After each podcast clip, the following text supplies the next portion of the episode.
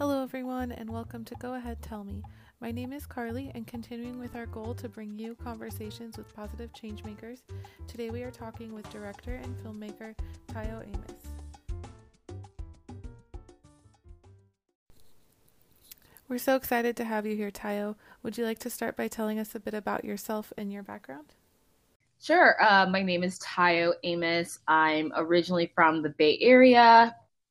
Raised, uh, my parents immigrated from Nigeria and um, settled down there. So I'm one of uh, six kids growing up there. Yeah, which was just fun. And you know, growing up, um, I would just make you know music videos with my friends and my family. it was fun. Um, and I always just thought of filmmaking as a hobby. Um, mm-hmm. Didn't really take it seriously because you know I didn't really know anyone who did it for a living, and you know, especially being the child of immigrant parents, they want you to be in a more secure path.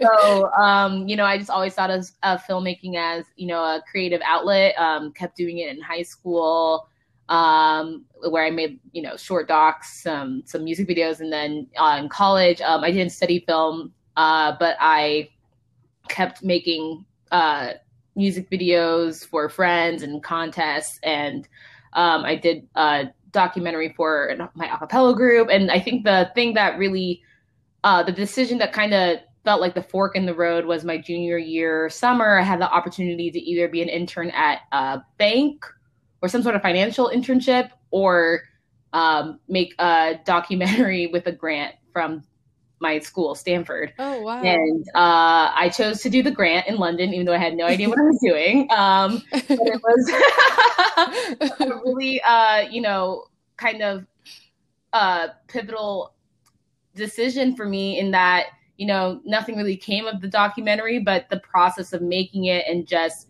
you know choosing to you know focus on that creative side of myself was mm-hmm. really wonderful and um, my senior year of college, I had the opportunity to be a presenter at the Academy Awards um, through the oh program Team Oscar. And so that experience was really kind of my first introduction to Hollywood. Um, I've always watched the Oscars growing up, uh, loved watching movies growing up, as, as, well as the Academy Awards, and just being there, um, seeing these people I look up to in the industry, and just realizing that you know they're just people too obviously very mm-hmm. talented people but you know just made the industry feel more tangible so i mm-hmm. um after i graduated college i decided to do a year of traveling basically a gap year and then moved back to the bay area did some freelance work and then i decided to go to film school to really hone in on my craft as a filmmaker um, so i went to usc um, mm. and there i made a lot of crappy films and then emerged um, with a thesis film called On the Clock that has become my calling card. Um, it got me signed to an agent. Um, got uh, it's now on Amazon Prime, and it just really kind of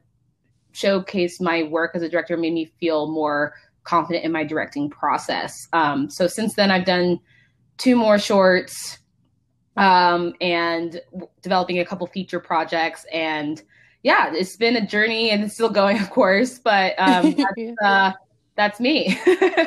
awesome. Well, thank you for sharing. Um, I have to ask, what part of the Bay Area are you from?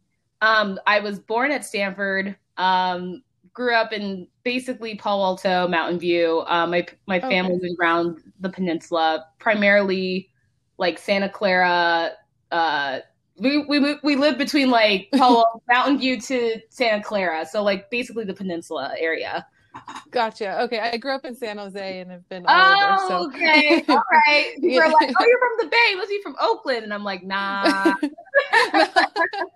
I'm not. I'm from the boring white part."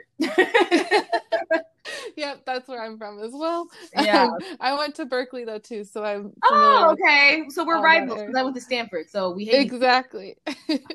Definitely rivals, but we'll forget that for today. It's all good. Right? we're all, we're friends. It's not that deep. exactly. Um, but it's good to talk from the Bay Area. I moved down to San Diego. Um, now it's been like four or five years, so wow. um, it's always nice to talk to somebody who's who knows the area. yeah, it's uh, it's a bizarre place, and I, am actually working on a feature um, for, about my experience going to, uh, inspired by my time going to a predominantly white um, prep school in Palo Alto and mm-hmm. dealing with the pressure of getting into a top school um, as a young person and just uh, navigating that as well as being, you know, one of the few black girls, one of the like lower income uh, students there. Um, and just oh, uh, fictionalizing that experience is something that I would have loved to see as a young person growing up. Yeah, definitely. That sounds like a really special project for sure. Yeah. and you said that's a feature? Yeah, it's called Elite. Um, I've been working on it for uh, it's a journey. It's I, I think I start I wrote the first draft in 2017. So we're okay. um, you know, been developing the script and you know, who knows? Where it's a process, but hopefully it gets made sooner rather than later. Yeah, definitely. Um, yeah. That's will definitely be on my list of things to watch out for. Yeah, it's about a senior who joins a cheating ring to get into Harvard. So, oh wow, yeah, it's a it's a fun one, but like that does sound fun. dark. Not it's not a comedy. Yeah. no, I didn't. yeah. The darker the I guess the better sometimes. Yeah. Right? yeah. The more fun.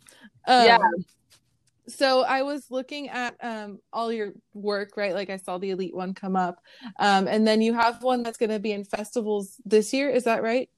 Yeah. Um, so there's two shorts that are kind of in the festival circuit. Um, one is a Blossom in the Night. Um, mm-hmm. We had our virtual premiere at Urban World.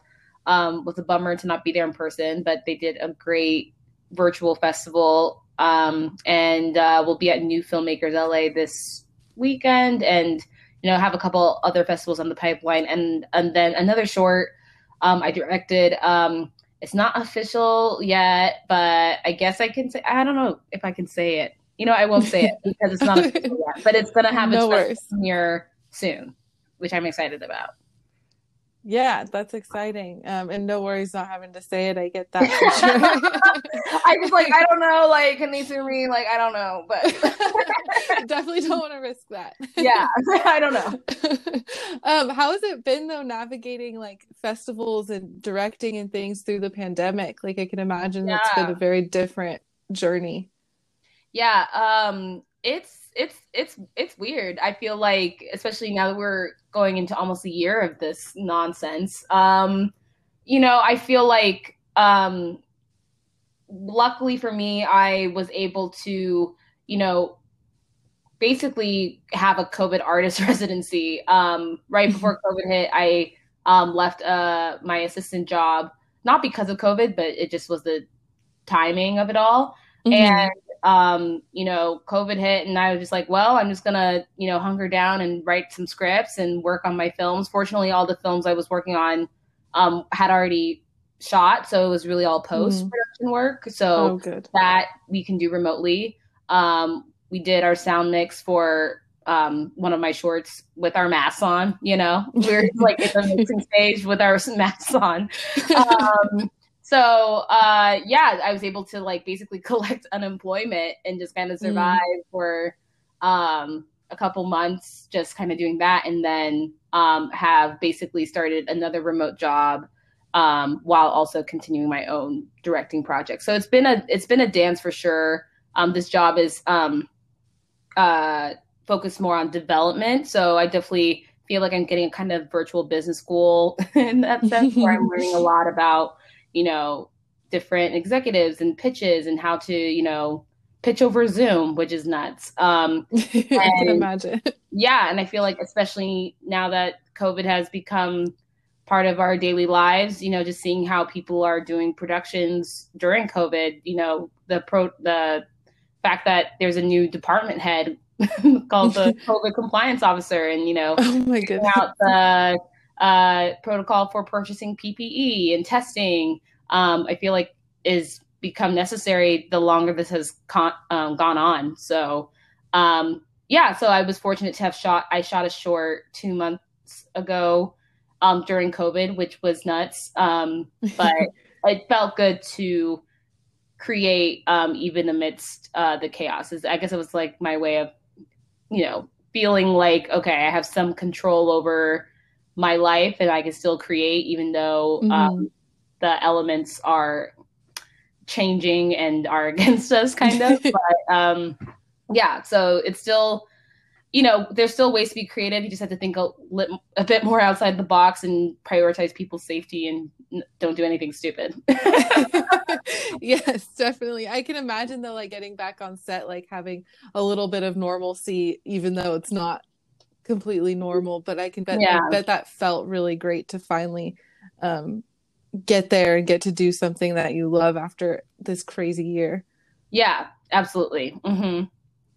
Um, going back kind of to how you spoke about um, your like dream for film and or like being involved in the film industry and your parents being immigrants and um, things like that what inspired you like to i know you said the um, presenting at the oscars was part of it but what really was your inspiration behind it what was your motivation really to get mm. into film yeah i think um just the creative side of it all, I think I'm always thinking about stories I want to tell, and I'm a very visual person, and so mm-hmm. I, I naturally gravitated towards filming filmmaking as an art form because I'm just a very visual person, and I'm very much an extrovert. So I love like talking to people and just being like, "Hey, hey, hey, like let's do something." And so um, I think that's what I love about filmmaking is that it's a you know a community art form. Like you, I mean, you can make a film by yourself, but that's really hard.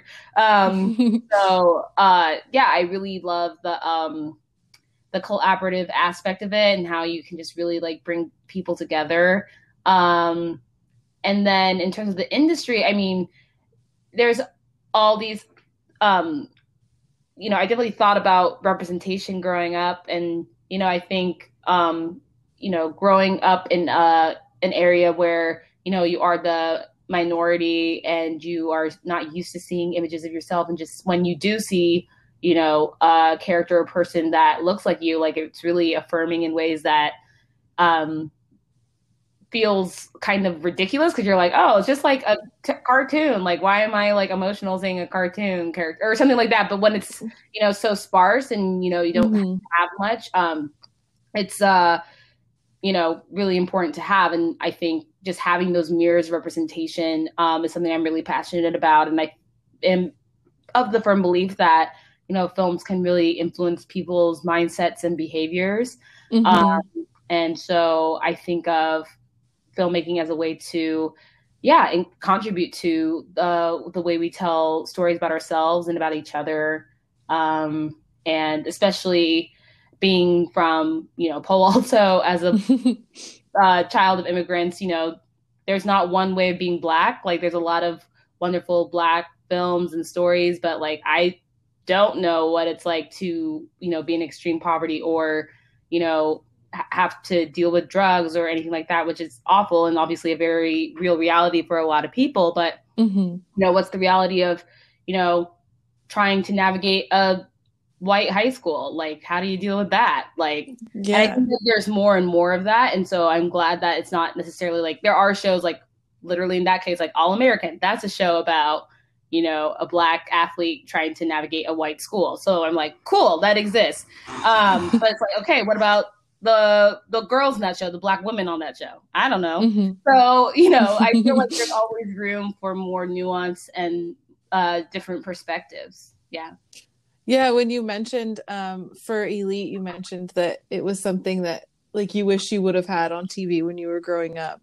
Mm-hmm. Um, I thought that was interesting, and I think that's something that um, we're seeing more and more of today. Hopefully, like that we're seeing these stories that we didn't have um, 10, 15 years ago, and people are sharing their stories and having their voices heard, which I think is really important.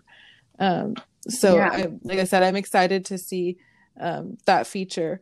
Um, so, are is there anybody in particular that you looked up to as a kid? Like, as, like you said, there wasn't stories that were necessarily relatable for you, but was there anybody that you felt was taking that step in that direction when you were growing up? Yeah, um, I guess filmmakers I look up to. Like, I mean, it's funny because like the movies that I first gravitated towards were not, you know, written by necessarily all black directors. I think like the filmmaker that really made me believe in the power of filmmaking was Christopher Nolan. And I okay. like that dude, I was like, oh my God, this guy's incredible. like, holy crap. The way he, you know, is able to bend time and space in ways like I just felt like when I saw his movies for the first time, I was really, you know, intrigued by the art form itself. So mm-hmm. I, he was one person. He is one person um, I look up to um, in the industry. But in terms of you know someone who I felt like oh like this is actually possible as a career, I think uh, definitely um, Ava DuVernay when she first won mm. um, Sundance's um, uh, Best Director award. She was the first Black woman to do that, and mm. that was my freshman year of no, that was my senior year of college. And I think seeing that um, in terms of her directing style, like I mean, I love her movies, but um, I'm not. I wouldn't say that I'm trying to emulate her style per se, but I definitely um, saw her trajectory as okay, like that whole cliched phrase of like if you can see it, you can be it. Um, you know, just seeing this black woman having that um, you know pedigree happen right. for her uh, was crucial for me in a place in my life where you know I knew I wanted to make films. I knew I wanted to be a filmmaker, but I didn't quite know how to go about it. And of course, there's a number of other Black women directors that you know have made their marks in a lot of different ways, like Euzhan Palcy and Julie Dash. But you know, it's hard to see Black women directors have you know a sustained career. And mm-hmm. I think Ava DuVernay is really the flagship Black woman director that you know built this career and is still building this career um, in a way that's really um, empowering to watch. Right.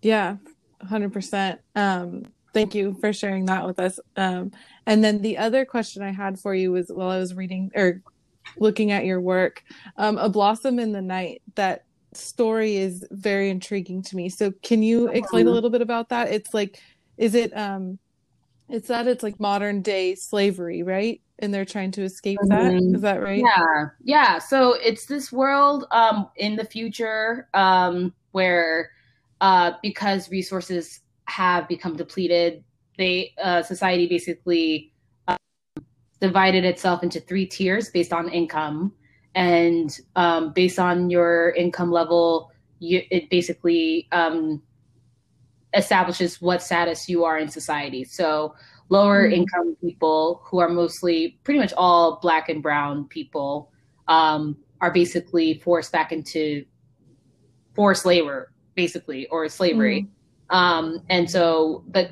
characters we're following are um, is amara um, she's this young bright black woman who is you know currently running on the run with her brother donovan as they're trying to you know escape this really um, restrictive society. Um, but Amara still feels like her father, who was, um, even though we don't see him in the film, um, was lost, um, was was missing during um, some riots, and so she's mm. trying to figure out how to get to him. And when she has a clue that maybe he's still alive or that he's still out there, she's torn because you know her brother and her are making good progress to freedom, but she also wants to find her father. So the short is pretty much her grappling with that decision. Wow. And that's on Amazon Prime, correct?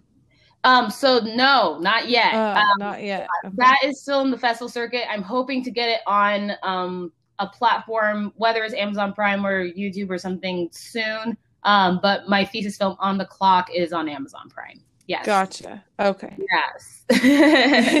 Perfect. I was like wanting to watch that one when I saw it, but I wasn't able yeah. to find it. But um, so you well, you're working on getting on a platform after festivals, I'm assuming. Yeah. Mm-hmm. So we'll we'll be at New Filmmakers LA this Friday, and um, we have some other festivals coming up, um, like Halifax Black Film Festival, just like a bunch of really wonderful, you know, regional festivals that are somehow still making festivals happen during COVID, which is a feat in and of itself. So, oh, yeah, that's going to be an experience, I'm sure, during COVID. yeah, yeah, 100%. Um, so a lot of your work, obviously, the reason we brought you on here is because of all of the your work is very inspiring and tackles these topics that are so important to the world we live in right now what we've been going through in the last year even um, what's something that you want your audiences to get out of your work yeah i think um, you know the biggest thing is just um, seeing more beautiful black and brown faces in in different um, roles that we're not expect that we don't expect of them or that we haven't really seen before. Mm-hmm. Um, opening a new um, point of view and new perspective.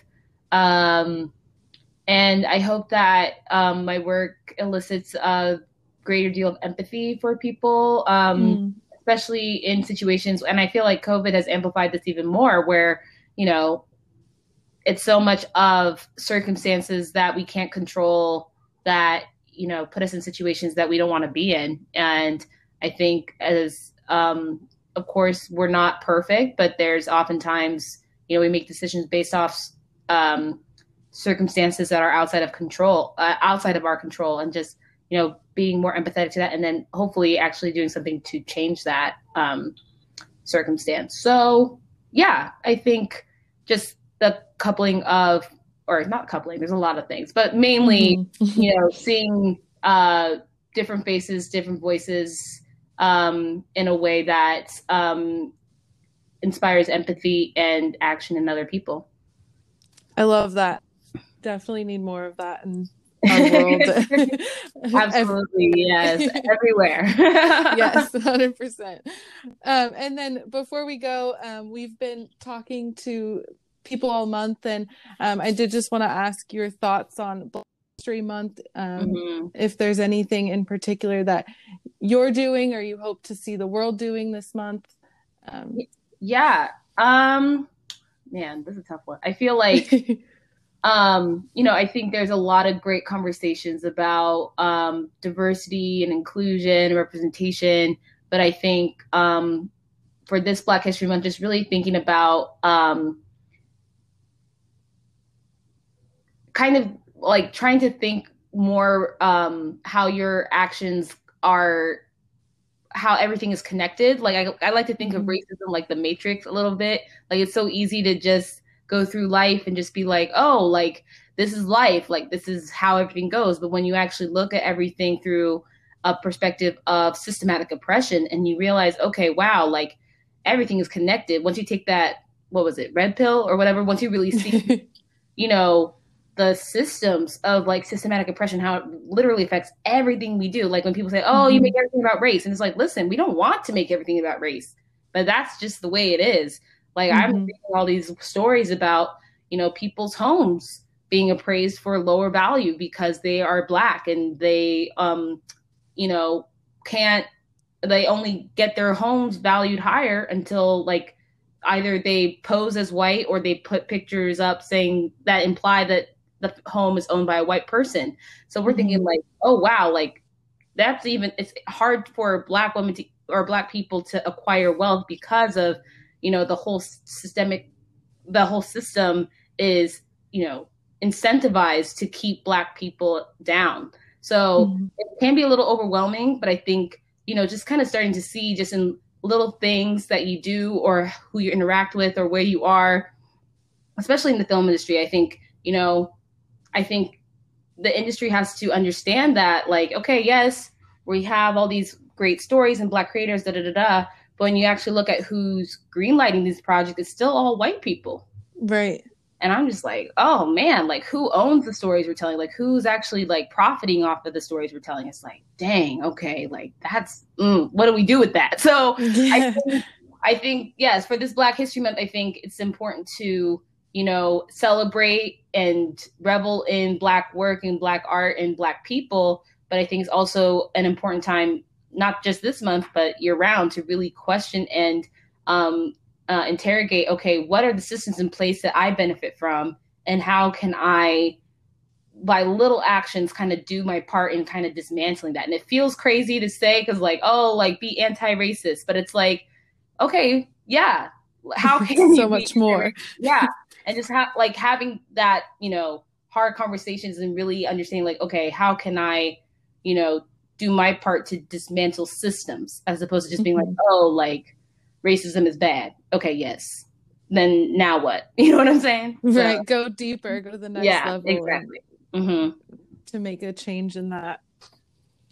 Yeah, I thank you. That was um, I uh it's a loaded I've never answer, thought about it like that. Exactly. It's a loaded question and I feel like it's it's even more like this year after everything we've seen and been through like there's so much more to it that I don't think a lot of people realize and so Oh yeah. Your words and sharing that I hope that it gets to everyone who listens to this understands that and takes it to heart and lives their day to day with that in their mind. Mm-hmm.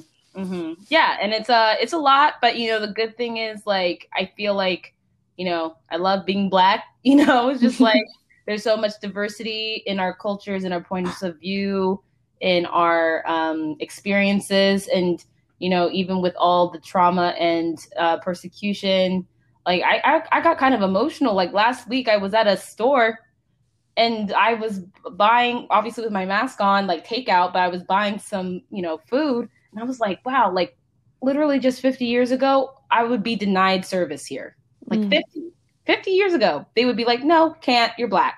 That's wild to me. You know what I'm yes. saying? So I yes. think, so, I don't know. I think there's moments where we're like, oh, like, I, I, I don't know. There's a part of me that's like, yes, there's a lot more to do, but there's a part of me that's like, wow, like, if we really understand where we came from, like, okay, like, Mm-hmm. I'm grateful that we're in this time now. Like we still have a long way to go, but dang. Like I think about that all the time too. I mean, I like growing up in the Bay Area, I feel like I was so lucky to be in such a diverse community. Mm-hmm. Like we I don't know, I just look at that area compared to where I live now and as a kid being in that environment and so many different cultures surrounding me. Um, like you go to San Francisco and there's just every mm-hmm. culture you could is all around you um, mm-hmm. and i i forget sometimes that that's not how the rest of the country or the world lives that mm-hmm. like not everybody is surrounded by different cultures all the time and mm-hmm. so it's such a like awakening to realize like oh right i lived in just this small little area and i felt like i was in a very diverse community but look at the whole rest of this country that's not that way um mm-hmm. like my my brother lives in Oklahoma and I go there and it's like a whole nother world. oh, I bet. Oh wow. Like, yeah. What is this? Like this is not what I'm used to. It's just it's really interesting to think about all those all the different ways people live and you like we're stuck in our own little bubbles almost. Yeah. Yeah. Yeah. Well, well and that's why I like filmmaking because it hopefully brings people closer together and see other people's perspectives. So, yeah.